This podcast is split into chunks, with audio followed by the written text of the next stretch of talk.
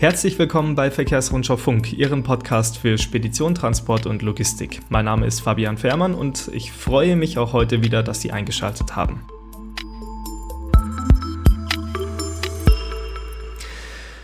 Es ist Donnerstag, der 24. März 2022. Genau vor einem Monat hat der russische Einmarsch in die Ukraine begonnen und ja, seitdem verging kaum ein Tag ohne Schlagzeile. Viele davon thematisierten natürlich die militärische Entwicklung in der Ukraine, aber natürlich auch die langsame, aber stetige Isolation Russlands von der westlichen Welt, sei es durch Sanktionen oder andere Mittel.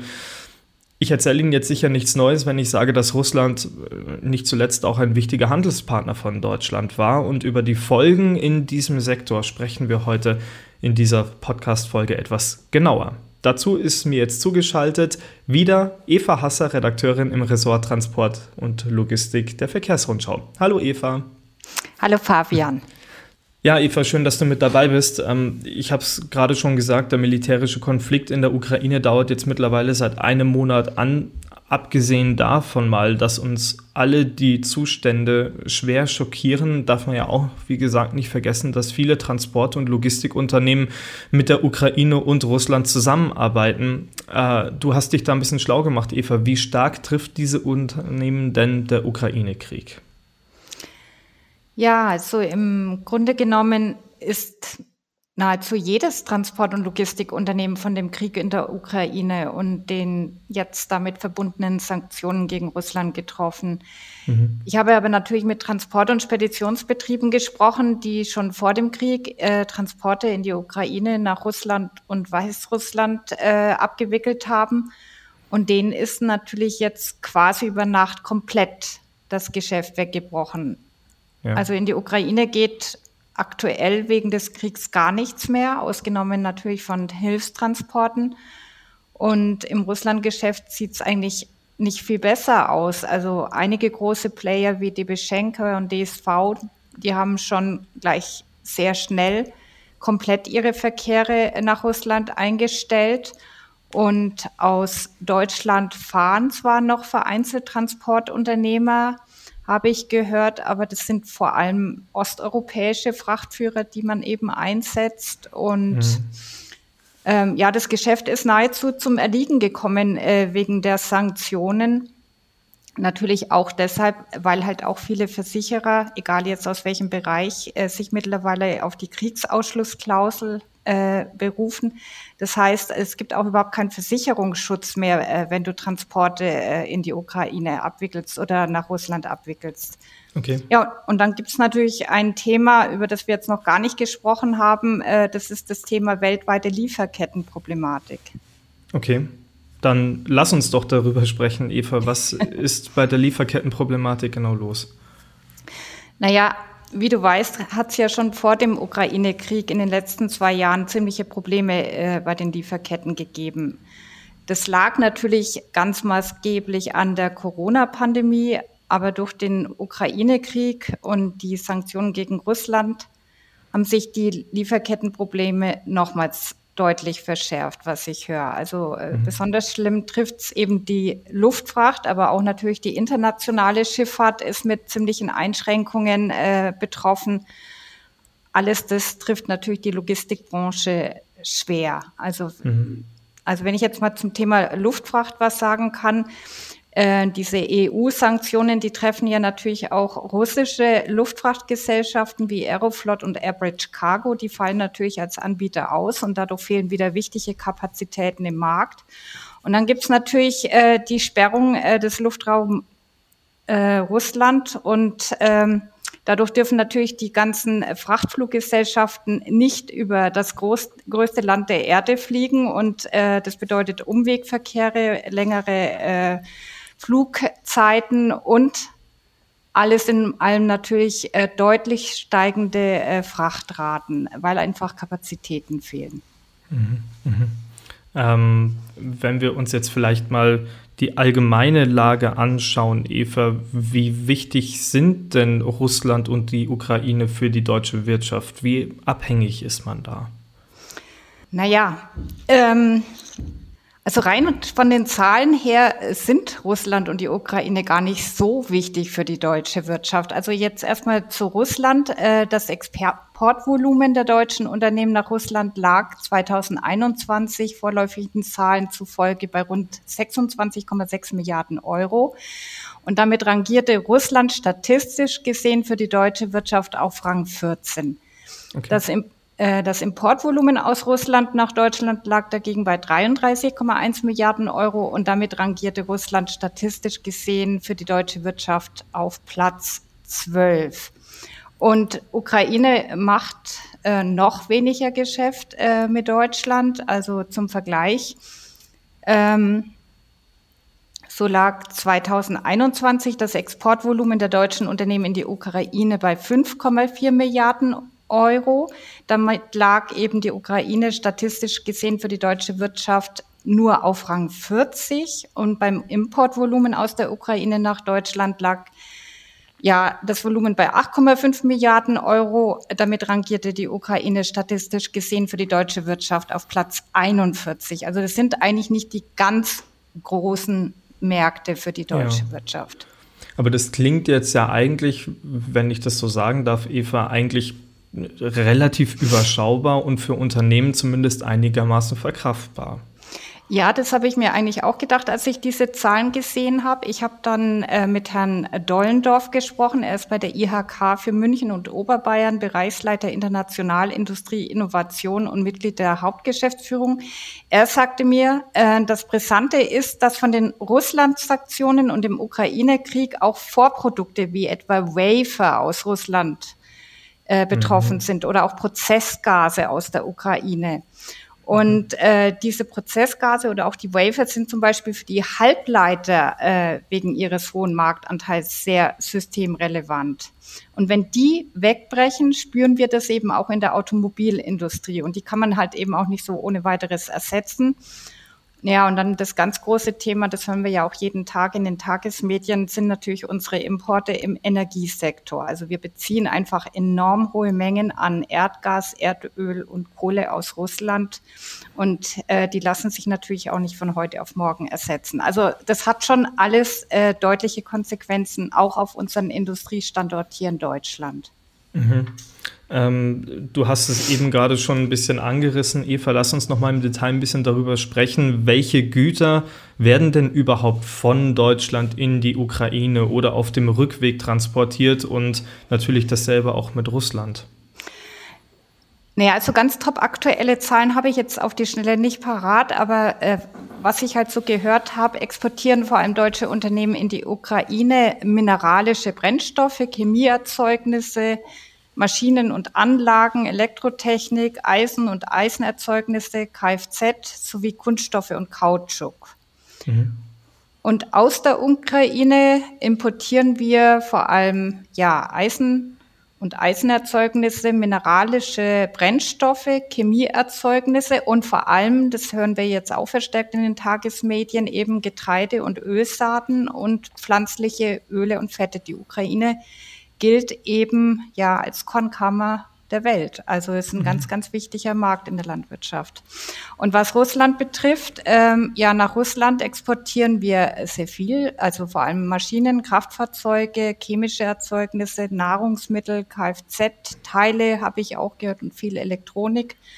Ja, und aus Russland, wie ich ja schon gesagt habe, kommen halt vor allem für die deutsche Wirtschaft ähm, Rohstoffe wie Erdöl, Gas, aber auch chemische Erzeugnisse, Eisen und Stahl sowie NE-Metalle. Mhm. Eva, wir haben jetzt ähm, in der internationalen Politik, ganz besonders auch was Deutschland angeht, in den letzten Wochen schon einige große Einschränkungen erlebt. Da wurden Sanktionen verhängt. Viele Unternehmen haben ja auch angekündigt, vorerst ähm, ihre Werke in Russland zum Beispiel schließen zu wollen. Ähm, und in der Ukraine herrscht Krieg gerade. Das heißt, da, wie du es schon angesprochen hast, sind ja auch die Transportketten fast komplett zum Erliegen gekommen eigentlich. Drohen denn jetzt die Ukraine und Russland dauerhaft als Handelspartner für Deutschland einfach wegzufallen? Naja, äh, kurz- und mittelfristig Wahrscheinlich schon, aber auf lange Sicht glaube ich das nicht. Ähm, ich denke einfach, dass die internationale Arbeitsteilung doch schon zu weit fortgeschritten ist. Die Wirtschaft ist sehr stark miteinander vernetzt. Und hm. vor dem Hintergrund wage ich mal die Prognose, die Globalisierung lässt sich nicht zurückdrehen. Allerdings, das muss man auch wirklich sagen, äh, das Vertrauen zu Russland ist natürlich durch den Krieg äh, massiv erschüttert.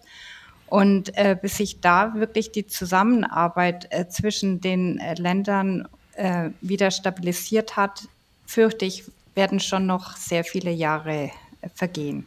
Ja, ja, das hört man ja auch von vielen Unternehmen und das sieht man ja auch an der Reaktion der Unternehmen, dass hier ein, einfach ein großer Vertrauensbruch stattgefunden hat und ja, wie gesagt, da in gewisser Form ja auch eine Isolation vorangetrieben wurde.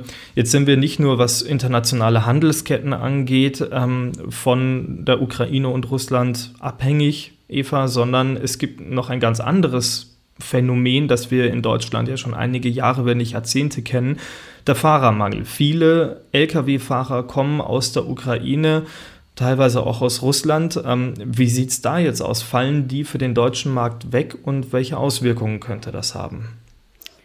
Ja, generell, also bei den Russen weiß ich es jetzt nicht so ganz genau, aber ähm, ukrainische Lkw-Fahrer haben ja in Deutschland eigentlich so gut wie keine Arbeitserlaubnis bekommen. Also wenn sind dann diese ukrainischen Fahrer in der Regel was ich gehört habe bei litauischen oder auch polnischen äh, und Speditionen oder Transportbetrieben beschäftigt.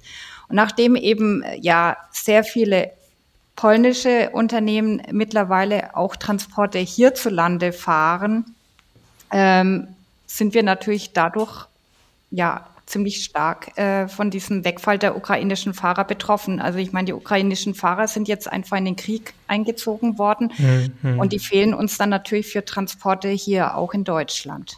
Mhm. Ähm, wenn wir mal zwei Podcast-Folgen zurückschauen, Eva, das kann ich auch unseren Hörern jetzt nochmal als Tipp mitgeben, falls sie das nicht gehört haben. Ähm, da habe ich mit Christian Bonk, einem unserer Korrespondenten, gesprochen. Der hat einen Hilfstransport in die Ukraine oder zumindest zur ukrainischen Grenze begleitet und hat da ja ähm, eindrucksvoll geschildert, wie da die Lage an der Grenze war, wie hoffnungslos die Menschen dort teilweise waren. Und ähm, ja, das kann ich an dieser Stelle nur empfehlen. Warum sage ich das? Ähm, weil ich auch darüber mit dir sprechen möchte, Eva. Einige Unternehmen haben ja Hilfstransporte organisiert. Ähm, ja, wie laufen die denn weiterhin ab und welche Güter werden da aktuell in die Ukraine gebracht? Ja, also ähm, die Transport-, und Logistikbranche ist da unheimlich äh, rege. Also ich stelle da eine riesige Hilfsbereitschaft fest und es zieht sich wirklich durch alle Größenordnungen. Also die kleinen Unternehmen helfen genauso gut äh, wie die großen Player.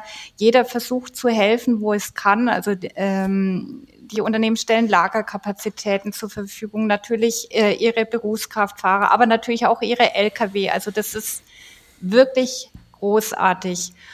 Was da alles ganz konkret befördert wird, weiß ich jetzt natürlich gar nicht. Das hängt ja natürlich sehr stark von der Situation vor Ort in der Ukraine ab. Aber was ich gehört habe, äh, dass die Unternehmen da stark auch mit kirchlichen Einrichtungen, auch der Caritas und anderen sozialen Einrichtungen eng zusammenarbeiten. Und die haben natürlich Listen und die wissen dann hoffentlich auch sehr mhm. genau, was benötigt wird. Und es wird dann eben dann halt äh, von den Dienstleistern hier in Deutschland dann auch in diese Länder verbracht. Ja. Also ich muss sagen, ähm, das ist schon eine schöne Sache, äh, wie das Gewerbe hier äh, die, äh, die Menschen vor Ort in der Ukraine unterstützt. Weil, ich habe dir es ja auch gerade am Anfang gesagt, es gehen keine gewerblichen Transporte mehr in die Ukraine aufgrund des mhm. Kriegs. Ja, ja ähm, zu diesem Thema, welche Güter in die Ukraine transport, äh, transportiert werden. Da kann tatsächlich äh, der, der, Podcast mit Christian Bonk ein bisschen Aufschluss darüber geben vor zwei Wochen. Der hat nämlich beschrieben, welche Waren dort aktuell benötigt werden. Und ich kann nur so viel sagen, das sind Dinge, die wir die, die nutzen wir so stark im Alltag, dass man eigentlich überhaupt nicht darüber nachdenkt, dass es da einen Mangel geben könnte. Also, wie gesagt, ähm, der Podcast vor zwei Wochen an dieser Stelle nochmal als Empfehlung. Ähm, Eva, ähm, wollen wir langsam zum Ende kommen mit unserer heutigen Episode? Ähm, zum Schluss eine wirklich komplizierte Frage, wie immer der berühmte Blick in die vernebelte Glaskugel. Ähm, du hast mit den Unternehmern gesprochen, die Transporte in die Ukraine abgewickelt haben oder auch nach Russland. Ähm, hat da irgendjemand Hoffnung auf baldige Besserung?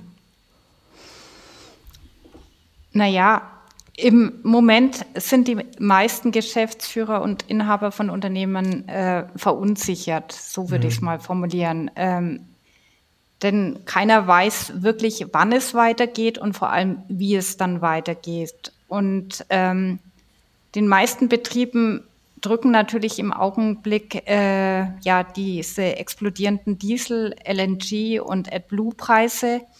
Das drückt die Betriebe wirklich ganz massiv. Also man muss sich das wirklich mal vor Augen führen. Ähm, wir haben ungefähr 46.000 Unternehmen hier in Deutschland und über 30.000 Unternehmen beschäftigen gerade bis zu neun Mitarbeiter. Also es sind wirklich mhm. ganz kleine Betriebe und äh, die haben in der Vergangenheit immer sehr niedrige Erlösmargen gehabt.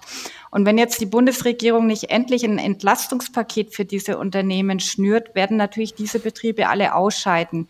Die werden dann nicht äh, riesig Schlagzeilen machen, die ziehen sich dann einfach zurück, die fahren dann auch nicht mehr und die kommen dann auch nicht mehr so schnell wieder, weil in das Transportgewerbe will heute, äh, ja, was ich höre, keiner mehr wirklich einsteigen. Äh, es macht vielen einfach keinen Spaß mehr.